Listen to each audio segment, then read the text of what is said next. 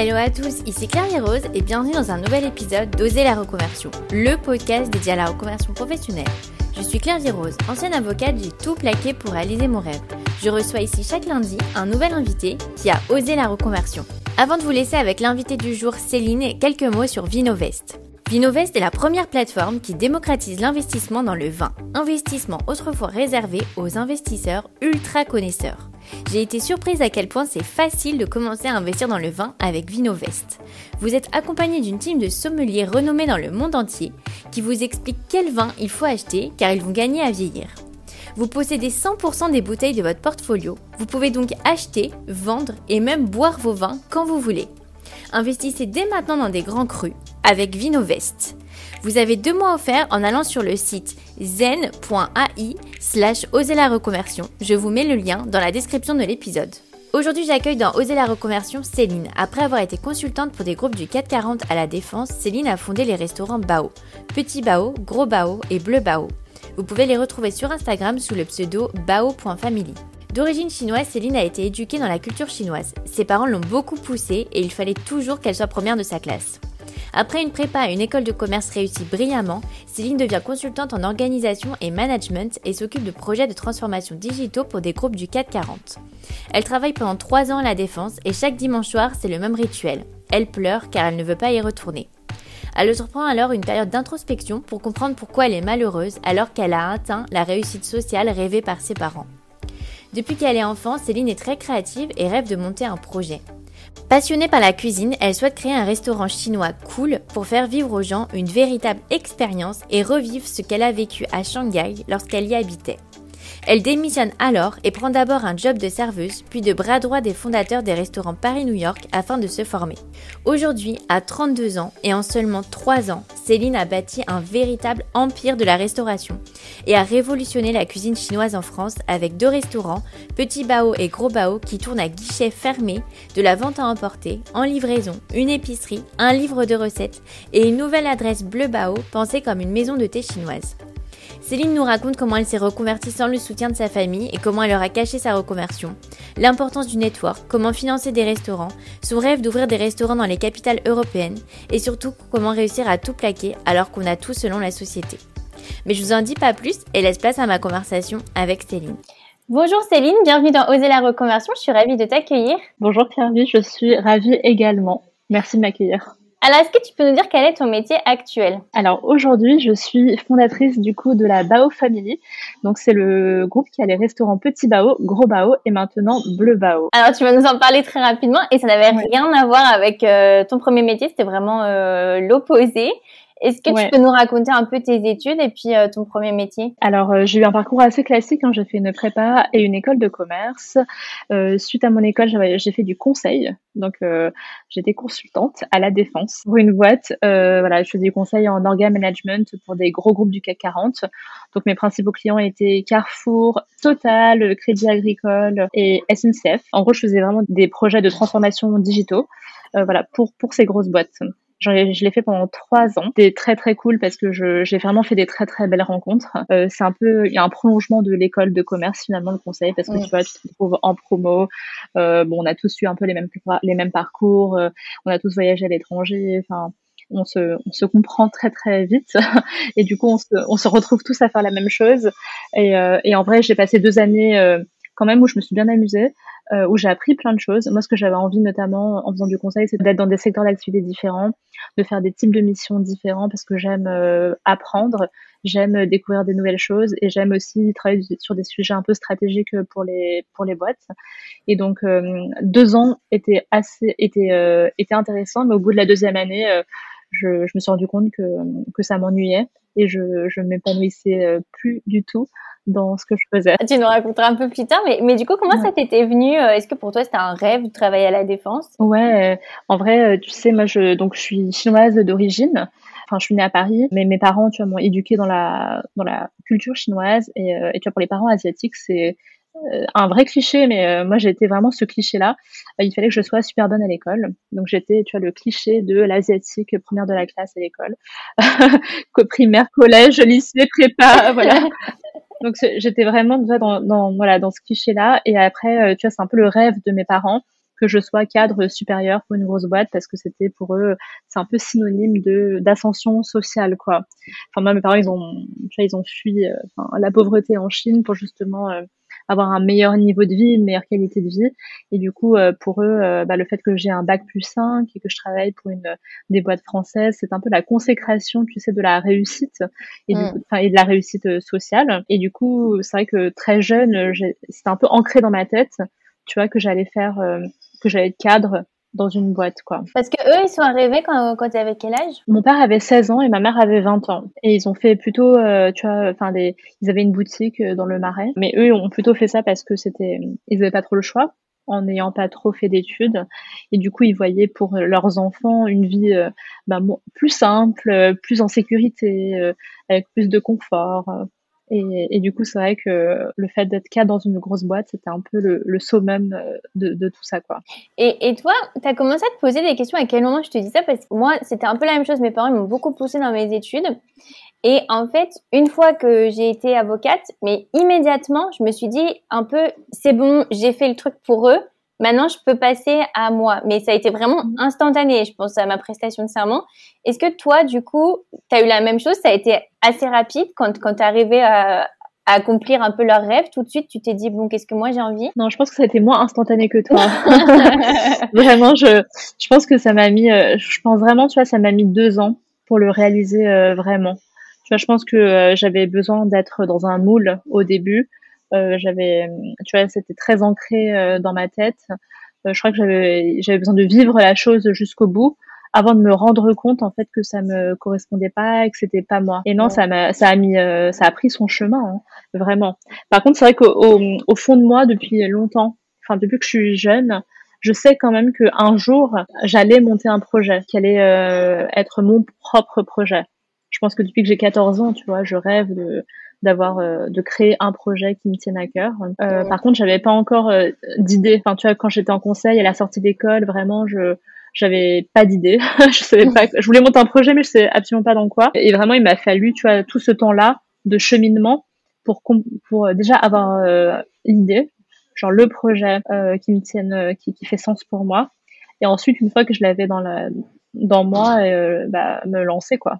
Et comment ça a commencé les, les questions? Alors c'est assez simple. Euh, en fait, je me suis retrouvée euh, tous les dimanches soirs à pleurer parce que je redoutais mon lundi matin au boulot. Enfin, vraiment, je, c'était horrible. Les, même les week-ends, je profitais même plus parce que je, tu sais, j'anticipais le fait que dimanche soir j'allais être mal parce qu'en fait lundi, lundi quand j'allais reprendre le travail, j'allais être pas bien parce que parce que ça correspondait pas du tout à, à ce que j'avais envie de faire et ce que et à qui j'étais. Et en fait, c'est plutôt les signes de, euh, voilà, j'étais émotionnellement euh, pas bien du tout. Euh, je me suis rendu compte, ok, que, que ça n'allait pas. Et en fait, j'ai eu, j'ai eu des grosses, des gros moments d'introspection pour comprendre en fait ce qui n'allait pas. Genre, qu'est-ce qui me plaisait pas dans le dans le travail? Qu'est-ce que, pourquoi est-ce que j'étais dans cet état-là? Alors que aux yeux de tout le monde, bah, j'avais un travail euh, génial, bien payé, une situation confortable, euh, je pouvais voyager, je pouvais faire, je pouvais sortir avec mes amis. Enfin, en gros, malgré tout ça, à l'intérieur, en fait, euh, j'allais pas bien. Et euh, donc ça se manifestait moi, tu vois, avec mes pleurs du dimanche. Mais euh, et donc j'ai à partir du moment où, où j'ai vécu ça, j'ai commencé à me poser des questions. Et, et comment t'as as fait pour trouver les réponses? Puisque je pense que c'est un mal-être que beaucoup ressentent euh, entre passer de ah je sais que je vais mal et, et je sais pourquoi et qu'est-ce que je veux comment tu as fait pour faire ce cheminement un peu cette introspection dont tu parles? Alors en fait je pense que euh, quand je me suis rendu compte que j'allais mal en fait j'ai compris que euh, j'ai commencé à explorer en fait mes premières phases d'exploration c'était euh, en fait, j'ai compris que le milieu des grosses boîtes n'était pas fait pour moi. J'aimais pas du tout. en fait, j'essaie juste d'appuyer sur qu'est-ce qui me va pas en fait? Et mm. c'était euh, le, le, fait que les projets n'avancent pas assez vite, le fait que ce soit hyper hiérarchisé, le, le fait que ce soit politique, euh, le fait que les, enfin, voilà, tout ça en fait ça m'allait pas. Et en fait dans ma tête je m'étais dit alors soit je vais bosser pour une start-up, mm. voilà, sur un projet qui a du sens et dans un environnement où, où, euh, où, où, je peux tenir des projets de bout en bout et je peux avoir vraiment un impact sur ce que je fais. Il me manquait vraiment de l'impact et du sens dans, dans, dans ce que je faisais. Donc j'ai commencé à explorer euh, la piste de la startup. Et en fait, en regardant des offres, pareil, il euh, n'y a rien qui me parlait quoi. Tu il y avait des postes et tout, mais il n'y a aucun poste en startup qui me, tu vois, qui me faisait vibrer. Donc je me suis dit ok non en fait c'était pas la solution de la startup. Et ensuite je me suis dit bah en fait j'ai toujours voulu monter un projet. Et là je me suis dit ok peut-être que le truc c'est qu'en fait j'ai envie de monter mon propre projet. J'ai envie de monter ma propre startup quoi. Et donc euh, et en fait c'est une fois que j'ai mis le doigt sur ça je me suis dit ok en fait euh, j'ai compris que j'avais envie de monter mon propre projet euh, j'ai commencé à noter sur un carnet toutes mes idées. je me baladais dans la rue, j'avais une idée, je commençais à la noter. Euh, je, je, parlais à des gens, euh, j'avais une autre idée, je commençais à la noter. Et en fait, toutes mes idées, euh, je commençais à les pousser en concept en idée de business et, je commençais à faire des, des mini business plans. Et j'ai eu comme ça une espèce, 10 idées. Et en fait, 6 idées sur 10, c'était autour de la food. Vraiment, tu vois, par hasard, c'était un peu les idées qui me venaient. Et il y en avait 6 sur 10 autour de la food et autour de la cuisine. Je me suis dit, OK, en fait, j'ai un vrai truc avec la cuisine. et en fait, et là, j'ai commencé à creuser. Pourquoi la cuisine? Sachant que je cuisine pas chez moi, je cuisinais jamais.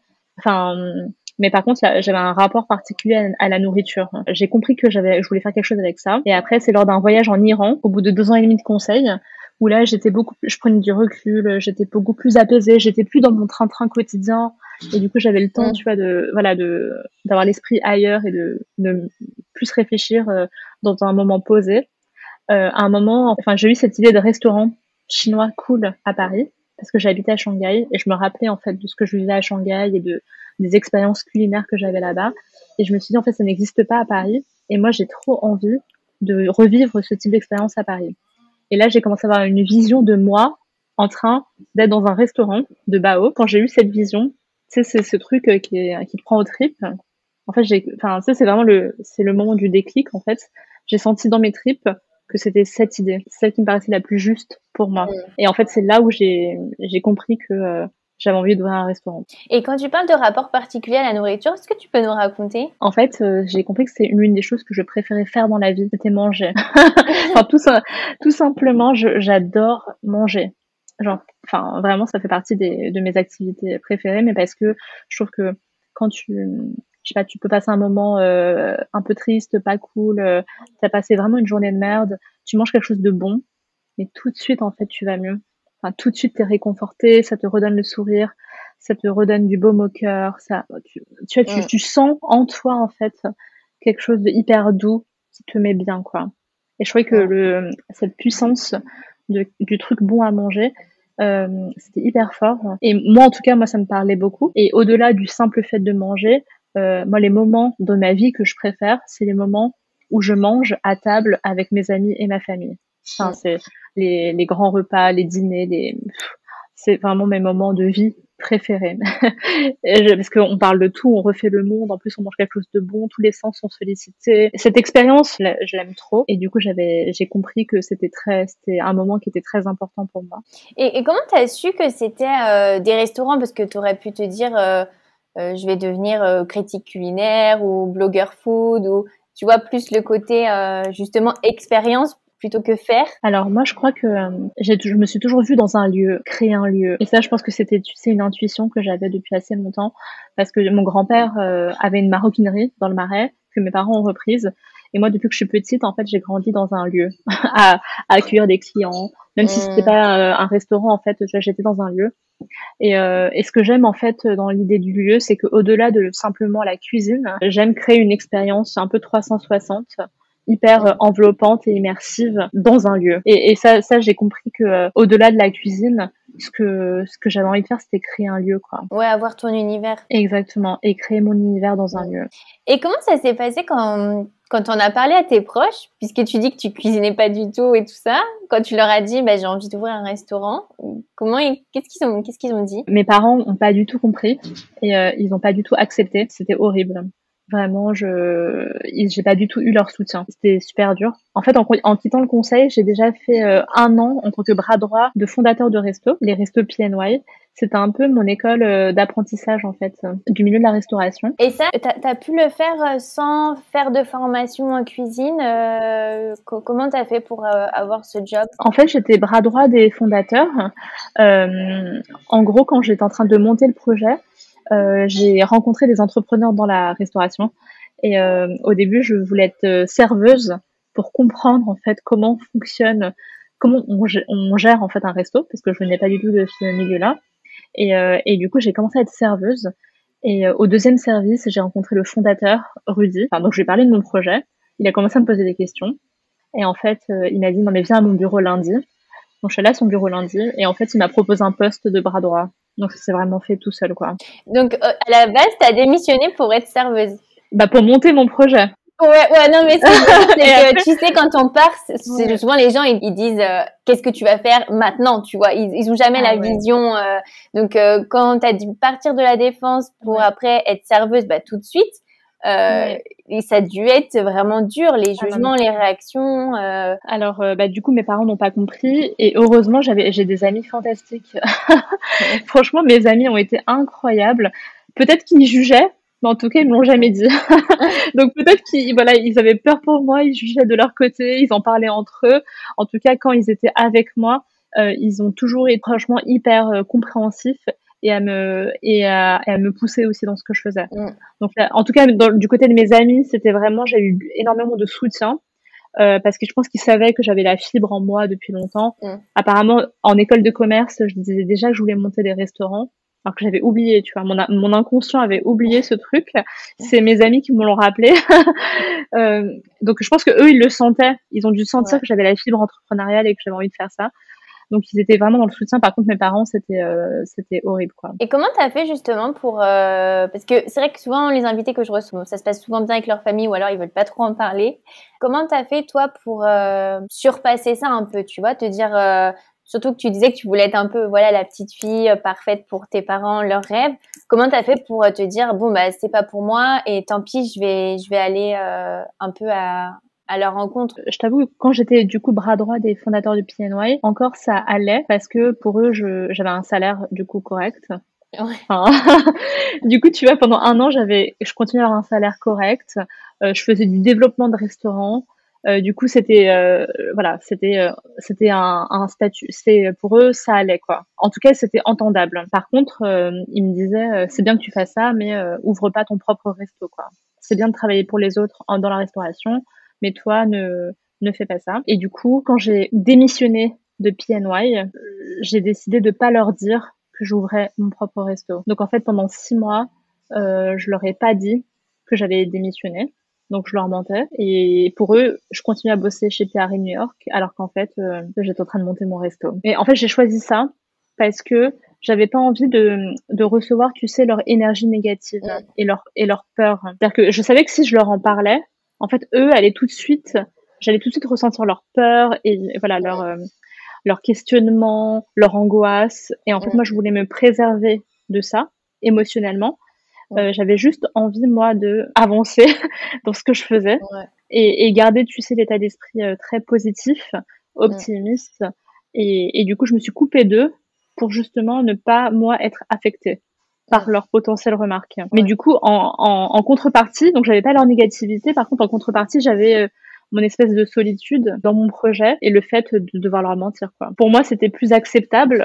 enfin, pour moi, c'était plus facile à gérer ça que leur négativité, leur peur et tout parce que je parce que oui déjà quand quand tu te lances tu as déjà super peur si en plus tu te prends la peur des autres franchement tu ne tu n'endors plus la nuit quoi Ouais, Donc, euh, voilà. Je pense que c'est un super conseil de se faire euh, sa petite bulle, même si c'est vrai que oui. on a un peu le bah, par instinct, on a envie justement d'en parler parce qu'on a besoin de soutien, mais en fait, par faut bien choisir aux personnes à, qui on en parle. Ouais, c'est exactement ça. Et, et, alors, comment ils l'ont découvert? En fait, euh, je savais qu'il fallait que je leur dise à un moment. C'était horrible hein, de, de, de, savoir à quel moment j'allais leur dire.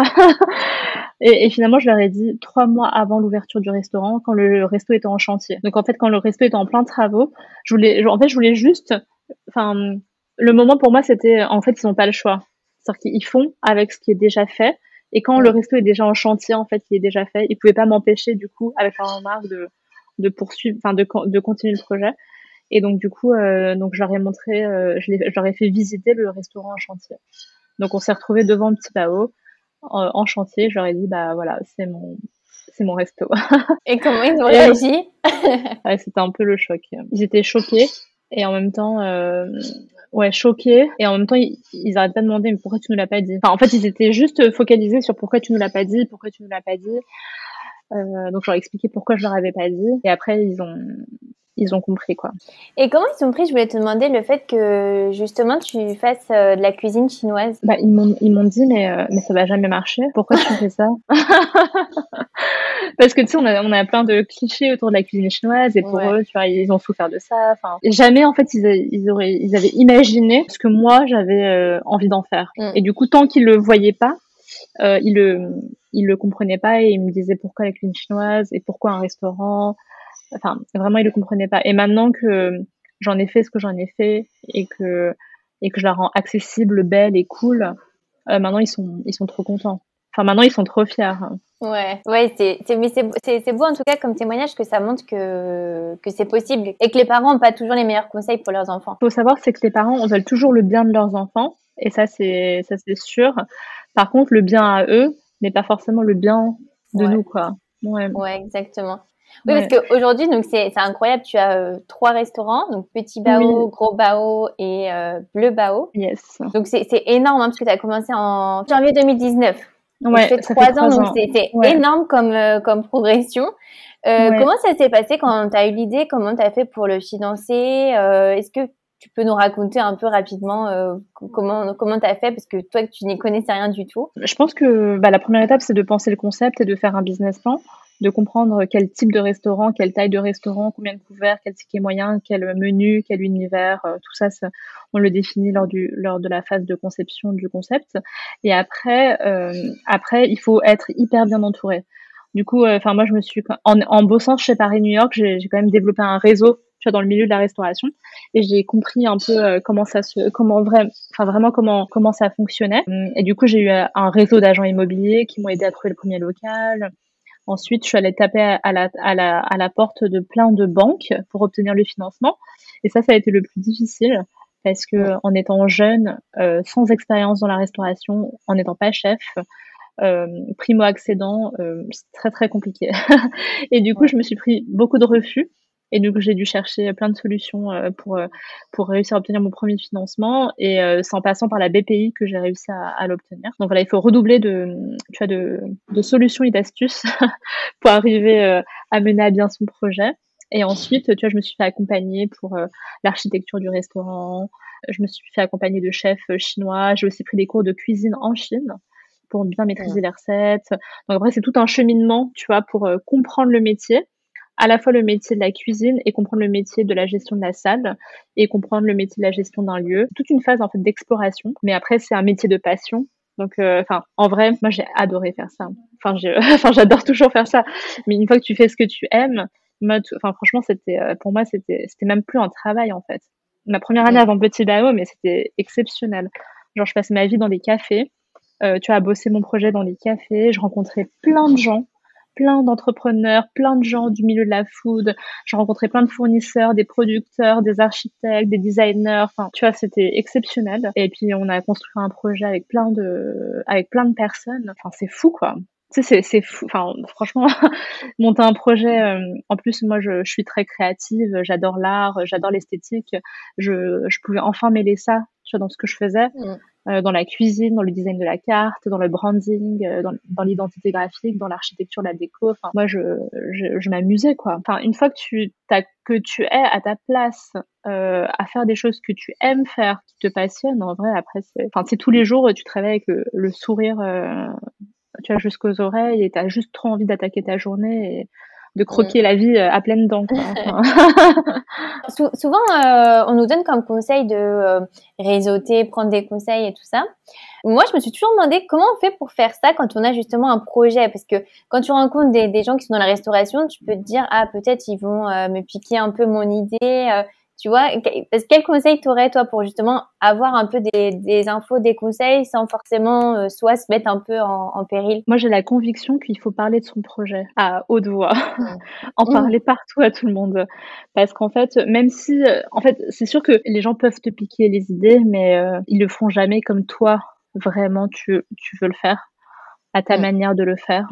Et en fait, si si t'es plus rapide, que tu vas plus loin, et que enfin euh, enfin tu peux être quand même la première euh, à, à le enfin à le à le lancer et, et lancer une, une belle marque et par contre il faut en parler autour de soi pour justement créer des opportunités et potentiellement rencontrer les bonnes personnes. Euh, mm. Typiquement, si on n'en parle pas, en fait, euh, bah, personne ne le sait. Donc, personne te présente les bonnes personnes, personne ne parle de toi.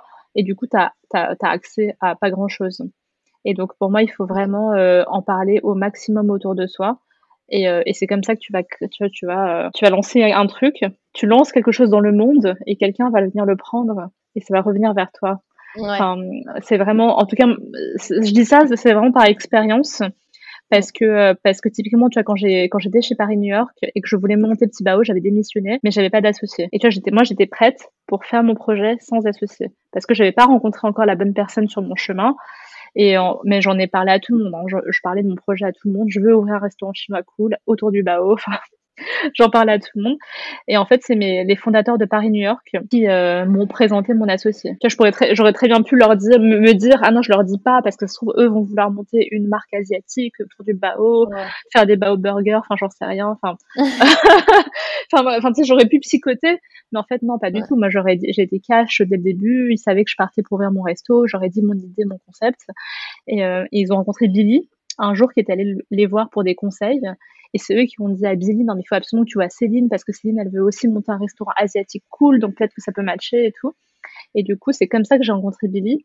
Et aujourd'hui, je fais l'aventure avec Billy et ça se passe hyper bien. C'est à force de, choses comme ça qui me sont arrivées lors de mon expérience, où plus je me suis ouverte et plus j'ai dit ce que je voulais faire et que j'ai dit au monde le projet que je voulais mener, plus en fait on m'a orienté vers les bonnes personnes, on m'a présenté aux bonnes personnes et, euh, et du coup j'ai rencontré, euh, enfin le projet s'est fait aussi grâce à ça, quoi. Ouais, c'est un bon conseil en tout cas, parce que c'est vrai qu'on a toujours peur de se dire, euh, bah surtout quand on arrive dans un milieu qu'on ne connaît pas, on peut se dire en parlant de notre projet, bah des gens qui ont déjà des coups d'avance en fait peuvent le monter plus facilement. Et, et, alors comment ça se passe dans le milieu de la restauration justement? Je voulais te demander parce que donc toi tu as trois restaurants. Euh, comment tu te sens, toi, en tant que femme, de, de, diriger les restaurants? Parce que souvent, on se dit que dans la cuisine, c'est un peu un milieu euh, masculin. Mm. Comment ça se passe pour toi? C'est assez drôle. Hein. Déjà, dans l'entrepreneuriat, il y a, plus d'hommes que de femmes. Dans tous les milieux où je suis, il y a plus d'hommes que de femmes. J'adore parce qu'à chaque fois, je suis la seule femme à toutes les réunions, à tout. dans, des, dans des pièces, je suis la seule femme. En plus, je suis la plus jeune. Et puis, je suis la seule femme de couleur. Enfin, bref. la, totale. Euh, la totale, quoi. Tout ça n'a jamais été un bloquant. Et je me suis jamais comparée aux hommes. Je me suis jamais dit, euh, je suis une femme, du coup, j'aurais pas accès à ça. Enfin, en fait, toutes ces pensées limitantes, je les ai jamais eues. Et du coup, je me suis toujours considérée comme Céline, qui a envie de monter son projet et qui fera tout pour euh, réussir à monter le projet dont elle rêve quoi. Et, euh, et du coup comme moi personnellement j'ai pas de bloquant, en fait mm. euh, bah, je fais comme s'il n'y avait pas de blocage et de limite. enfin tu vois je vraiment je me pose aucune question et juste j'y vais. Et, euh, et du coup, euh, bah c'est, j'ai toujours avancé comme ça. Et aujourd'hui, mm. moi, j'ai aucune remarque. j'ai vraiment, je reçois aucune remarque sexiste, raciste, misogyne je, enfin moi dans mon quotidien, moi je n'entends jamais ça. Alors que c'est vrai que dans le milieu de la restauration, c'est quelque chose qui est courant. Mais comme nous, enfin moi je le je le vois pas et que du coup dans les équipes, tu vois j'ai beaucoup de chefs femmes, directrices de restaurants femmes. Euh, enfin je suis femme. Euh, enfin en fait euh, la question du genre chez nous, elle ne se pose pas. Enfin on fait aucune différence entre ni le genre, ni le, bah, ni l'âge, et ni la nationalité. On a aussi 12 nationalités différentes chez nous. Du coup, euh, enfin, on est plutôt, on essaie plutôt de promouvoir les différences et de voir comment est-ce qu'on arrive à vivre tous ensemble avec nos, avec nos personnalités et nos différences, plutôt que de d'exclure à cause de ça quoi. Donc on est vraiment dans, on est vraiment dans, dans ça et c'est génial du coup chez nous enfin dans nos cuisines euh, enfin c'est trop bien. ouais, tu as vraiment mm. réussi à créer ton propre univers aussi euh, où tu te sens bien. Alors, ce serait quoi ton plus grand rêve pour euh, pour Bao? Alors mon plus grand rêve pour Bao, bah, moi j'avoue, j'ai très très envie d'aller à l'étranger. Donc tu vois, j'ai très envie d'aller dans des capitales européennes, donc Madrid, Barcelone, Londres, j'ai envie de d'aller ailleurs quoi. Et, euh, et, après un de mes grands rêves aussi c'est d'aller de faire un bao euh, en Chine ou à Hong Kong. Ça serait vraiment le plus grand rêve tu vois de d'aller là-bas. Et, euh, et après moi moi j'adore créer plein de lieux de vie différents. Tu vois là on a commencé par la, par les restaurants mais tous les lieux de vie. J'adore les hôtels, j'adore les librairies, j'adore les galeries d'art. Moi je me mets pas de de limites du coup. Euh, dans ce que euh, dans le type de lieu que on peut créer. Mais c'est sûr que là, euh, on aura un gros accès restaurant.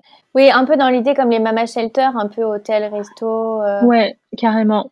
Et ouais, ce que j'adore, c'est en effet le milieu de l'hospitalité en général, l'accueil et le service.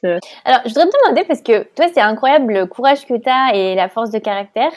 Euh, comment tu as fait pour euh, dépasser peut-être le syndrome de l'imposteur que tu aurais pu avoir en te disant euh, bah, j'ai pas fait d'études là-dedans, euh, je me forme pas non plus là-dedans, je vais pas refaire des études de cuisine euh, pour avoir la légitimité d'ouvrir ta mmh. chaîne de restauration. Comment tu as fait toi pour dépasser ça? Je t'avoue que c'est pas évident du tout. Euh, le syndrome de l'imposteur, euh, je l'ai encore beaucoup aujourd'hui, notamment, tu vois, c'est moi qui fais la carte de Petit Bao. Et, euh, et, des fois, on m'appelle chef, et je suis là, non, non, mais moi, je suis pas chef. oui, j'ai fait la carte du resto, mais tu vois, je suis pas chef. il y avait des vrais chefs. et non, je, t'avoue que euh, je l'ai toujours aujourd'hui. Tu vois, c'est vraiment des pensées que j'ai. Pareil, tu vois, moi, c'est moi qui fais toute la décoration des restaurants, mais jamais je dirais je suis une décoratrice d'intérieur ou architecte ou. Pourtant, oui, je pense tout, euh, tout l'univers et toute la direction artistique mais ouais, j'ai toujours un, peu, euh, tu vois, je me, enfin, j'ai toujours du mal à dire euh, tout ce que je peux, ben, tout ce que je peux faire, sans, sans, sans avoir euh, bah, les, fait des études et d'avoir le diplôme qui te certifie ça. Mais je crois que j'ai compris que qu'en fait j'étais quelqu'un de très curieuse et avant tout j'aime j'aime comprendre les sujets, rentrer dedans en profondeur, me les approprier, les réinterpréter et en faire quelque chose. Et en effet, c'est c'est mon, c'est j'en fais quelque chose euh, avec la manière dont moi je le vois. En effet, un chef ou un architecte euh, le ferait différemment, mais voilà, c'est ma patte, c'est mon truc. et, et, en fait, ça fait quand même quelque chose. Euh, par contre, bien sûr, moi, je m'entoure euh, d'experts. Tu vois, du coup, j'ai des chefs, j'ai des architectes, j'ai des designers. Enfin, je travaille avec toute une équipe. Et finalement, j'ai compris que moi, mon rôle, c'était plutôt de donner une orientation tu vois, de vraiment donner une orientation au lieu, euh, définir un univers, des directions et de choisir, euh, tu vois, ce qui est juste, mais euh, mais que mais que je m'appuie quand même, tu vois, enfin sur des experts pour euh, l'exécution euh, du quotidien. Quoi. Après, c'est vrai que on, parle souvent de s'entourer d'experts, mais c'est vrai que ça, ça, coûte assez cher aussi. Euh, Et quand on se lance, on n'a pas forcément les moyens. Et combien, combien ça coûte à peu près d'ouvrir un restaurant, je veux dire un, un petit restaurant pour des auditeurs qui, qui, voudraient ouvrir un resto à Paris? En vrai, il y a vraiment tous les prix en fonction, tu sais, de la taille de ton local, de l'emplacement de ton local, du, du la, des travaux, enfin du type de travaux et d'aménagement que tu veux faire à l'intérieur. Donc, as vraiment, tu peux faire un resto à 200 000 euros, comme tu peux faire des restos à 2 millions d'euros.